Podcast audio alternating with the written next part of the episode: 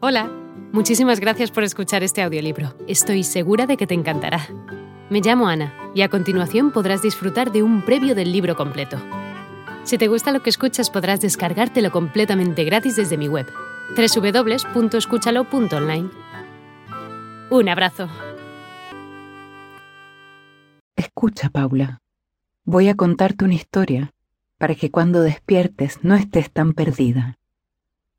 La leyenda familiar comienza a principios del siglo pasado, cuando un fornido marinero vasco desembarcó en las costas de Chile, con la cabeza perdida en proyectos de grandeza y protegido por el relicario de su madre colgado al cuello.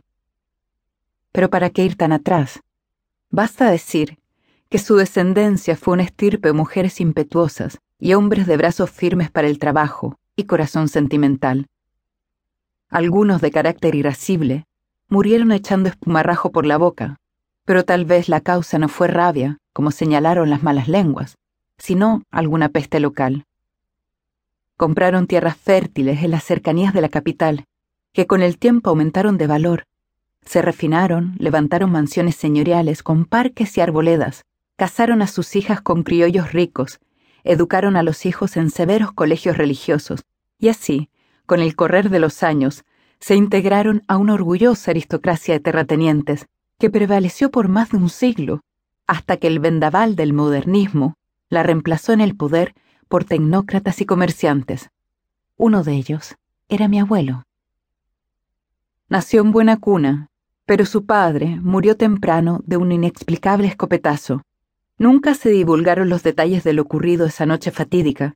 Quizás fue un duelo, una venganza o un accidente de amor, en todo caso, su familia quedó sin recursos, y por ser el mayor, debió abandonar la escuela y buscar empleo para mantener a su madre y educar a sus hermanos menores. Mucho después, cuando se había convertido en señor de fortuna ante quien los demás se quitaban el sombrero, me confesó que la peor pobreza es la de cuello y corbata, porque hay que disimularla. Se presentaba impecable, con la ropa del padre ajustada a su tamaño, los cuellos tiesos y los trajes bien planchados para disimular el desgaste de la tela. Esa época de penurias le templó el carácter. Creía que la existencia es solo esfuerzo y trabajo, y que un hombre honorable no puede ir por este mundo sin ayudar al prójimo. Hola de nuevo. No está mal para ser solo una pequeña muestra, ¿verdad?